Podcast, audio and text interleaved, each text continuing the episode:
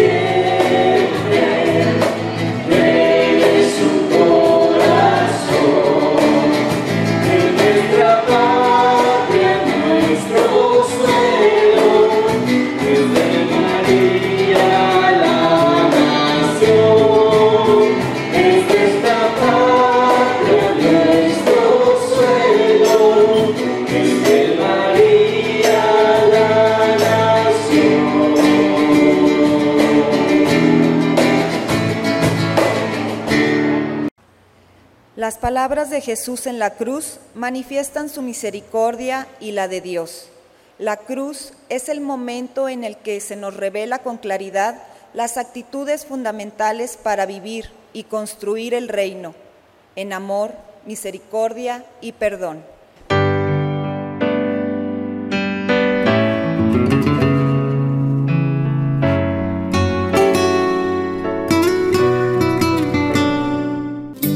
A la Santa Misa. Bendito el que viene en el nombre del Señor. Bendito el reino que llega, el reino de nuestro Padre David.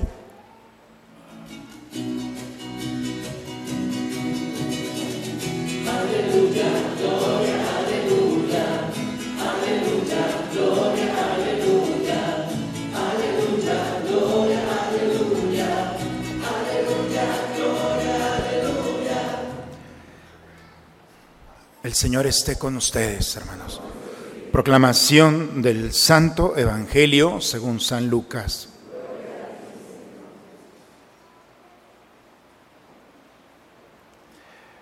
Cuando Jesús estaba ya crucificado, las autoridades le hacían muecas diciendo, a otros ha salvado, que se salve a sí mismo, si Él es el Mesías de Dios, el elegido. También los soldados se burlaban de Jesús y acercándose a Él le ofrecían vinagre y le decían, si tú eres el rey de los judíos, sálvate a ti mismo. Había, en efecto, sobre la cruz un letrero en griego, latín y hebreo que decía, este es el rey de los judíos. Uno de los malhechores crucificados insultaba a Jesús diciéndole, si tú eres el Mesías, sálvate a ti mismo y a nosotros. Pero el otro le reclamaba indignado, ni siquiera temes tú a Dios estando en el mismo suplicio. Nosotros justamente recibimos el pago de lo que hicimos, pero este ningún mal ha hecho. Y le decía Jesús, Señor, cuando llegues a tu reino, acuérdate de mí. Jesús le respondió, yo te aseguro que hoy estarás conmigo en el paraíso. Palabra del Señor.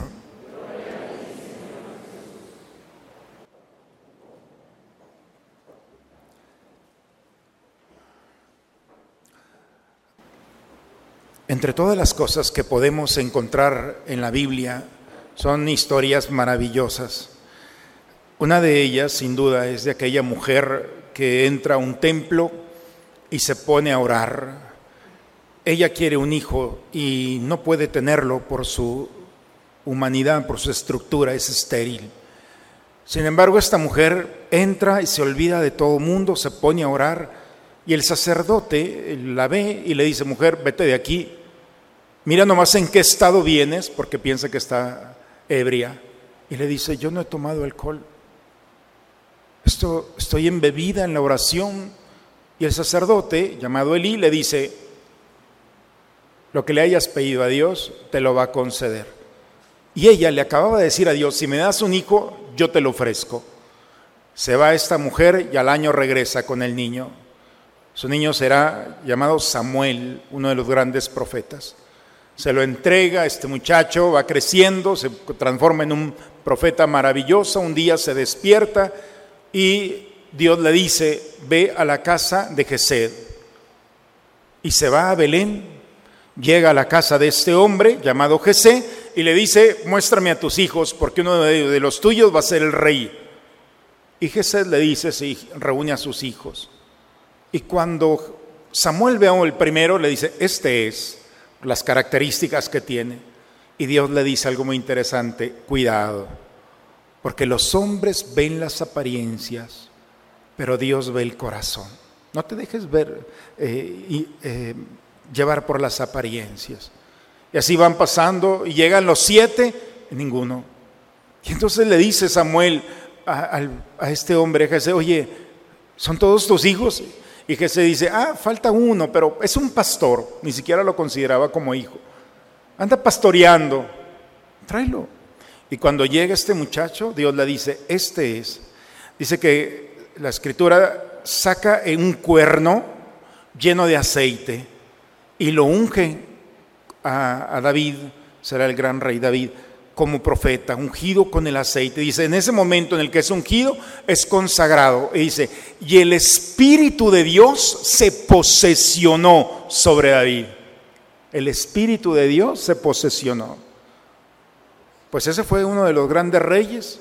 Y le hace una promesa de la casa de Jesé, de la casa de este anciano, de la descendencia tuya, David, todos los descendientes tuyos estarán al frente de la casa de Israel. Es decir, todos los reyes serán de tu descendencia. Y así siguió Salomón y luego Roboam. Fueron 300 años. Y la promesa de Dios se cumplía hasta que 300 años después, el último de los reyes, Sedecías, llega al imperio babilónico, llega Nabucodonosor, toma a este rey, reúne a sus siete hijos, asesina a cada uno de los hijos y después al último rey le saca los ojos. Lo último que vio el último rey de Israel fue la muerte de sus hijos. Se perdió la descendencia porque ellos iban a continuar la promesa de Dios.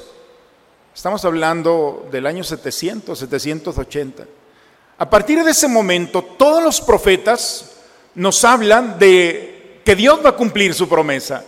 Si Dios dijo que un rey de la casa de David iba a estar al frente, parece que se perdió todo, parece que ya no hay esperanza, porque todos vieron a los siete hijos morir de Sedecías. Pero Dios, de un tronco de donde nadie espera, Dios va a cumplir su promesa, porque cuando parece que ya no hay nada que hacer, entonces Dios nos sorprende. Y la sorpresa es que aparece Jesús nacido de una mujer, nacido bajo la ley, se presenta Jesús, lo llevan al templo, se les pierde, después aparece mucho tiempo después en el bautismo con Juan. Después de bautizarse, Jesús dice que el, Espíritu se lo llevó al desierto. Y después de los 40 días en el desierto, regresa. Y lo primero que hace es un sábado entrar al lugar de reunión de los judíos. Entra y le toca leer la escritura. Dice que tomó un rollo, lo abrió y era del profeta Isaías. Y empieza a decir Jesús, el Espíritu de Dios está sobre mí, me ha ungido para hacer la buena nueva a los pobres, la liberación a los oprimidos, para devolver la vista a los ciegos y liberar al cautivo y proclamar el año de gracia. Es decir, este es el momento. Dice que cerró el libro, lo enrolló, dijo, esto se ha cumplido hoy. El Espíritu de Dios está sobre mí, me ha ungido. Ungir se dice Mesiah, o en griego, Christos. El ungido, solamente el ungido podía ser el rey como David. Y entonces Jesús está diciendo, yo soy el ungido. El rey que estaban esperando, el ungido, aquí estoy pero parece que no entendieron. Y por eso un día, cuando Jesús va acompañando a sus discípulos, le dice, ¿quién dice la gente que soy yo? Pues unos dicen que eres Elías, un profeta, el otro que resucitó el bautismo, el, Juan el Bautista. Y ¿y ustedes quién dicen que soy yo? Y Pedro dice, tú eres el Mesías, el Hijo de Dios. Es decir, tú eres el lleno de aceite, en pocas palabras. Tú eres el rey. Es el que 700 años estamos esperando. Esa es la experiencia Por eso en el Evangelio el día de hoy dice que Jesús estaba ya crucificado. Las autoridades delante de él le hacían muecas y le decían, si tú eres el Mesías, es decir, el ungido, el elegido, sálvate. Y estaban los soldados, si tú eres el rey de Israel, sálvate. Y el otro que estaba crucificado a un lado le dice, si tú eres el Mesías, el Hijo de Dios, sálvate a ti mismo y sálvanos a nosotros. Todo el mundo quiere saber si es el Mesías. Y uno de los que están crucificados no le dice Mesías, le dice Jesús. Jesús, que Jesús significa mi Salvador.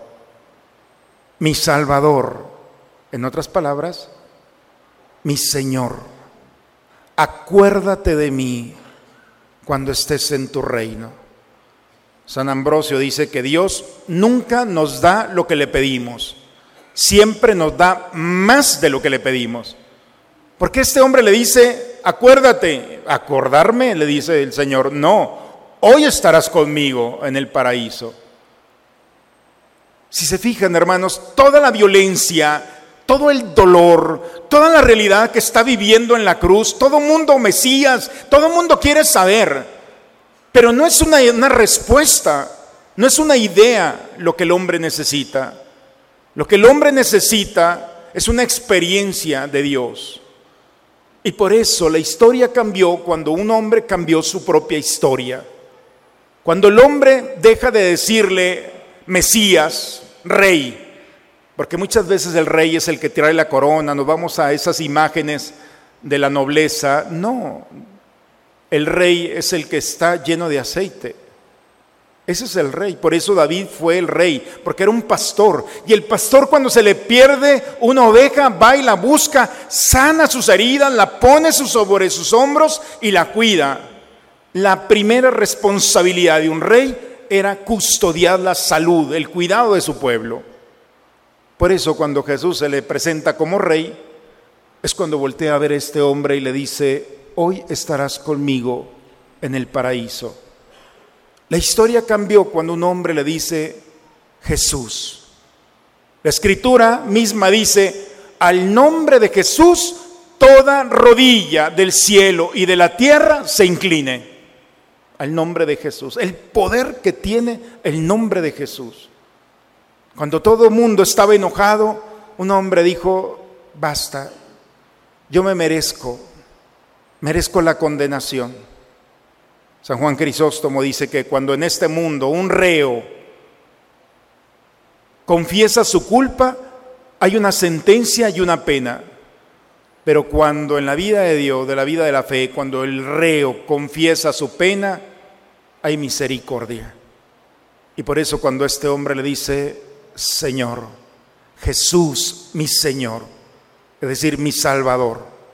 Se transforma el dolor de la cruz en la brisa suave de la delicada mirada de ese aceite de Dios que viene a sanar su historia. Por eso, hermanos, el día de hoy podemos cambiar nuestra historia, no podemos cambiar la historia de un mundo, porque lo que está en juego el día de hoy es la libertad del hombre. Había dos crucificados y uno le gritaba a Jesús desesperado, blasfemaba ante la realidad que estaba viviendo. En cambio el otro le dice, mira, basta ya, fue suficiente. Y le dice Jesús, es decir, mi Salvador. En el momento en el que pronunció la palabra Jesús, se dio cuenta que no era un hombre, era una experiencia de misericordia. Y en ese momento el dolor físico tuvo una realidad diferente y se transformó en la oportunidad de vivir el cielo, una sanación interior, a tal grado que ya no necesitaba que lo bajaran de la cruz. Porque si ese era el momento preciso para encontrarse con el aceite de Dios, había valido la pena. Por eso las lecturas del día de hoy, hermanos, nos invitan a nosotros los cristianos a redescubrir el verdadero sentido del rostro del Señor. Bellamente la segunda lectura el día de hoy nos dice, Cristo es el rostro oculto del Padre. Es la plenitud de la revelación. Es Dios mismo que se hizo hombre para tocar las miserias. Dios envió el aceite para tocar una humanidad lastimada y sanar nuestras heridas y cicatrizarlas, iluminar nuestras oscuridades, devolver la alegría, la esperanza, el deseo de continuar nuestra historia. Por eso, la lectura del día de hoy nos invitan a estar así como cada uno de nosotros. Llegamos después de una semana, de una vida, de una historia delante del Señor, cansados, agobiados, con tantas realidades en el corazón. ¿Qué sentido tiene que vengamos aquí? El sentido es celebrar a Cristo Rey. Y no es una corona, es el aceite de Dios que está brotando pero como todo medicamento, si el enfermo no se lo toma, por mejor medicamento que sea, es en vano, la enfermedad va a continuar. ¿Qué diferencia puede hacer cuando el enfermo en su historia se atreve a decirle Jesús, Jesús, mi Señor? Hoy lo hemos escuchado. En el momento de la cruz Jesús voltea, yo estoy contigo. Y cuando esa experiencia la asume este pecador, entonces los dolores ya no tienen autoridad ni fuerza sobre una humanidad que estaba lastimada, pero que ahora vive los frutos de la redención, es decir, de la liberación. Hoy, hermanos, la palabra del Señor nos invita a descubrir a Jesús como nuestro medicamento. Hagamos la prueba. Hay veces que andamos buscando medicamento en otras partes y pagamos y confiamos en los hombres y hacemos cuántas cosas. A veces nuestras casas están llenas de artículos para poder utilizarlos y encontrar nada. Este aceite de Dios, lo único que necesita es que nosotros nos acerquemos a Él con nuestra cruz y podamos como aquel hombre decirle, Jesús, mi Señor no es solamente un concepto, una idea, es una experiencia que nos ha estado esperando cuando nosotros nos acercamos a Él. Entonces dejemos que esta fuente de amor sane nuestras heridas, ilumine nuestras oscuridades, le dé sentido a nuestra vida y también redescubramos como este hombre que si llegara a la cruz y vivir este momento para encontrarme con el medicamento de Dios, entonces ha valido la pena todo lo que he vivido. Él mismo lo dice, merezco la condenación, yo me la merezco. Y cuando confiesa eso delante del Señor, el tsunami de amor lo desborda, lo atrapa, se posesiona de él y entonces sabemos dónde está. El primer santo canonizado, el primero que entró después de Jesús al cielo, es un hombre que bajo nuestra mirada no se lo merece. No se lo merece. Jesús abarató la misericordia, podemos llamarla así. Lo único que necesitamos para que el tsunami de, de amor, de misericordia, de salud, de gracia, es que el hombre pueda reconocerlo como Jesús, el Hijo de Dios, el Señor, que ha venido a salvarnos, no solamente a sanarnos, a salvarnos. Ojalá, hermanos, que la palabra de Dios en este día nos permita encontrar este medicamento. Cerremos nuestra mirada, entremos en el misterio de nuestro ser y descubramos que en muchas ocasiones no hemos pronunciado el nombre de Jesús. Para nosotros los cristianos no es un amuleto ni es una expresión, no, es una experiencia, un deseo. Cuando tú tienes deseo de encontrarte con Jesús como medicamento, él tiene un deseo más intenso que el tuyo de compartir su medicamento contigo. Y cuando estos dos deseos, el mío y el de Él, se unen, se crea ese misterio, ese momento místico donde el Señor comparte y transforma toda nuestra vida. En el nombre del Padre, del Hijo y del Espíritu Santo. Amén. Oremos un momento en el silencio de nuestro corazón. Reconozcamos a Jesús como el Mesías, como el aceite de Dios. Hoy su palabra nuevamente como una espada de dos filos entra a nuestra historia.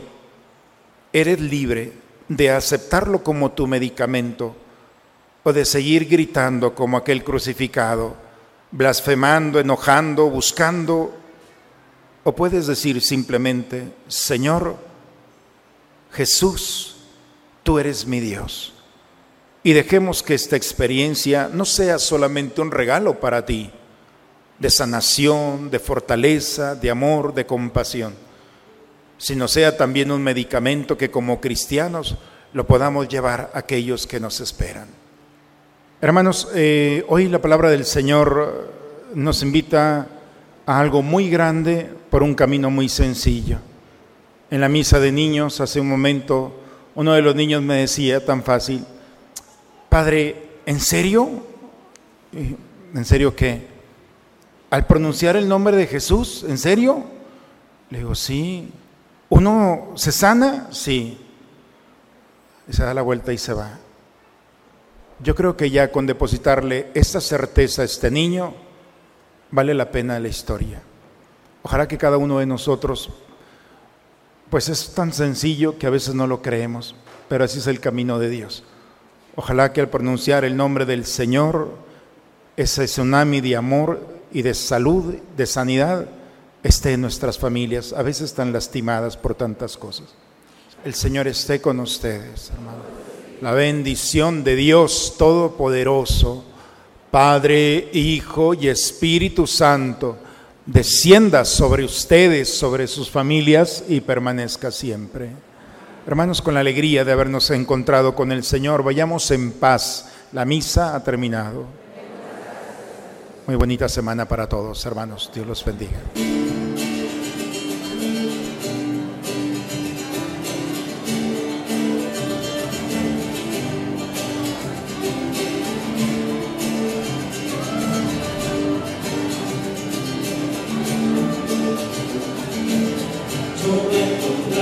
Siempre